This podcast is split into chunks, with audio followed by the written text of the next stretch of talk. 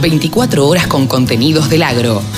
Llegó la radio del campo. Mónica Ortolani, saben ustedes que es casi, casi, casi como la madrina de Nuevos Vientos en el Campo, de la radio del campo. Y bueno, y nos conectamos cada 15 días y charlamos de la vida, de todo un poco, de la realidad, de los productores, de política a veces. Pero en este caso se nos ocurrió hablar un poco de, de los insumos, Moni. Tuviste mucha repercusión con algunos posteos tuyos o algunas eh, apariciones en Twitter. Contanos un poco cómo está el productor agropecuario de mirando la nueva campaña y, utilizando los insumos, comprando, no comprando, canjeando. ¿Cómo los ves? Hola, ¿qué tal, Carlos? Un gusto, como siempre, estar eh, con vos. Eh, mira, eh, el tema de los insumos creo que, bueno, este año fueron la noticia, ¿no? Sobre todo por el tema precio. por lo caro, ¿no? Exactamente, de los insumos que vos sabés que aumentaron más aproximadamente en conjunto, ¿no? Entre un 30 y un 200% según el producto. Y esto diluyó un poco los buenos precios que tuvimos respecto a la campaña pasada.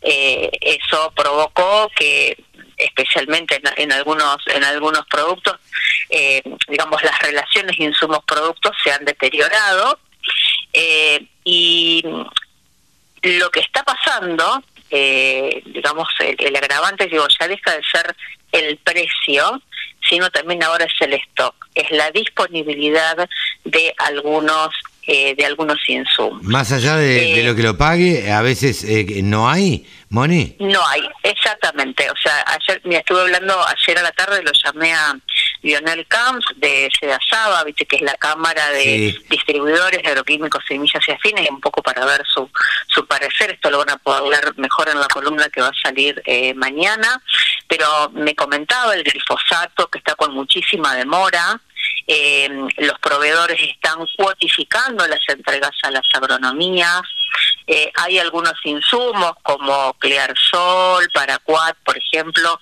que están difíciles de, conseguir y lo mismo con algunos fungicidas eh, que las enfermedades en trigo eh, elevaron un poco la elevaron su demanda no entonces eh, digamos esto digamos en cuanto a contexto local también eh, que un poco también se está pasando por las dificultades para ingresar en el, al mercado único de cambios. O sea la poca disponibilidad de dólares hace que a lo mejor llega el producto a la aduana pero la aduana como no están los dólares no lo libera y, muchas veces los importadores de insumos tienen que priorizar ver a ver qué productos a ingresar primero. Claro, sí, sí, sí, una locura. así se entrega con cuentagotas. Claro. Y a esto, a lo local, digamos, también hay que mencionar eh, que esta problemática con los insumos y el aumento de precio, en junio primero estuvo motivada por, básicamente, por eh, una revaluación del yuan, y también por aumentos de los fletes marítimos. Pero ahora como frutilla al postre, se agrega la crisis energética que hay en, en China y en Europa, pero básicamente en China porque nos afecta, porque es uno de los principales proveedores de las moléculas que necesitamos para formular o algunos otros insumos que directamente ellos eh, nos exportan a nosotros. ¿Qué ha pasado? Por esta crisis energética, muchas industrias directamente el gobierno dijo muchachos, cierren. Claro. Porque nosotros necesitamos calefaccionar a la población. Sí, sí, sí. Entonces, las fábricas cerraron, teóricamente es hasta enero. En enero, si la situación se recompone, vos lo que me expresaba Fernando Lestiau, que es el, director global de Engelm Argentina, eh, deberíamos estar a tiempo para eh, los barbechos de otoño esos insumos lleguen. Pero estas dos fuentes a las cuales entrevisté, los dos coincidieron en algo. Que los grandes productores quieren asegurarse los insumos para la próxima campaña y ya están comprando de lo que pueden insumos para la próxima campaña, ah, para la 22-23. Claro, sí, sí. Para la 22-23. Aún corriendo el riesgo, a lo mejor estar comprándolos quizás caros, a lo mejor quizás cuando se normalice un poquito la situación, eh, a lo mejor se descompriman un poco, aunque no van a volver a las cotizaciones eh, anteriores. Sí, te iba a decir, eh, es difícil que no van a volver a las cotizaciones, exactamente exactamente, anteriores, eh, pero por lo menos dos componentes, se aseguran el insumo que necesitan para asegurarse rindes y por el otro lado, también quizás jugándosela a una futura devaluación el año que viene, quizás ese sobrecosto se les licúe. Claro, sí, sí, sí, el dólar esté a otro valor y entonces ellos hayan hecho un buen negocio.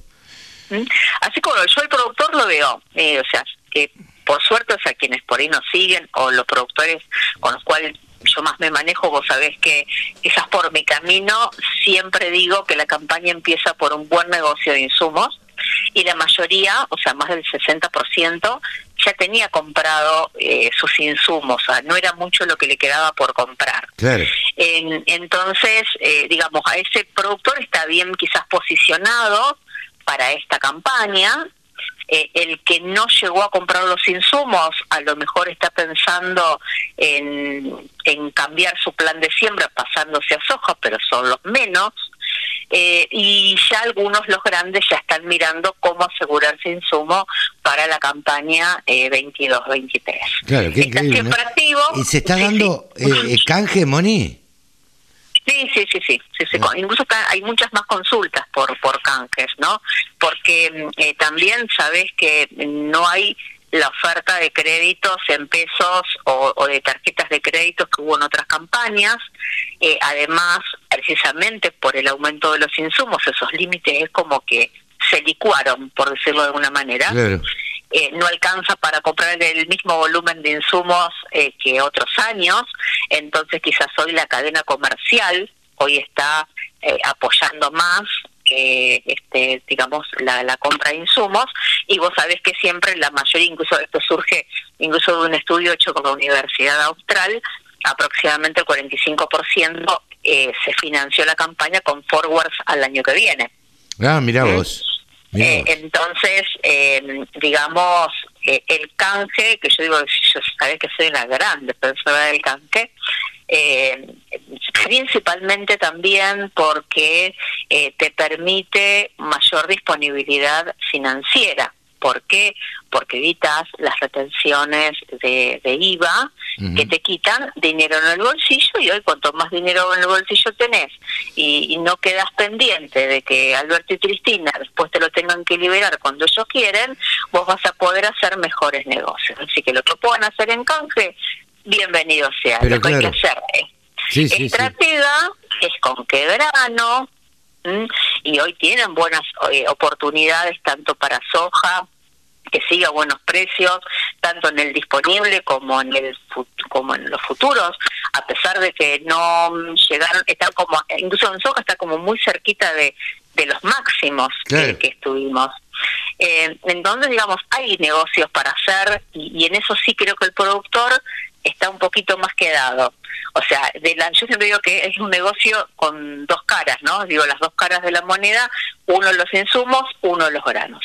En insumos está mucho mejor posicionado que los precios que han cerrado, eh, tanto de su grano de campaña actual como de la campaña que viene, que prácticamente hay casi muy, muy poquito cerrado precios. Hablábamos con Pablo Adriani, eh, Moni, y nos decía que a él le extraña todavía, eh, no me recuerdo bien la cantidad de soja que decía que hay sin vender, eh, pero que le extrañaba bastante que los productores a 360 no vendieran a 360 dólares. Porque, porque era un precio que lamentablemente no sé si se va a repetir. Y, Sí, lo que, lo que pasa es que tenés que tener en claro en qué lo vas a convertir. Bueno, porque con eh, la plata en pesos no te vas a quedar. eso, mismo, eso mismo decía Pablo. El tema es que el productor no quiere lo de los pesos no quiere quedarse en, pesos y convertir esos pesos en dólares es caro y, el dólar MEP y el dólar bolsa ya le pusieron cuota también. Entonces es difícil exactamente, exactamente. Así que bueno, pueden estar eh, eh, transformándolo en algunas inversiones que estaban pensando, pueden eh, convertirlo en los insumos, en, Sin duda. en lo que puedan Está conseguir, bien, ¿no? Está bien, Moni, pero uno puede invertir, eh, suponete, en un departamento, en cambiar la camioneta, en cambiar el tractor, en cambiar la sembradora, en comprar insumos. Pero se acabó. Sí, sí. Sí, no hay más, digamos. ¿Qué voy a comprarme? ¿Otro departamento? ¿Otra camioneta? No, no, no, no, no, menos departamentos. Son las inversiones inmobiliarias.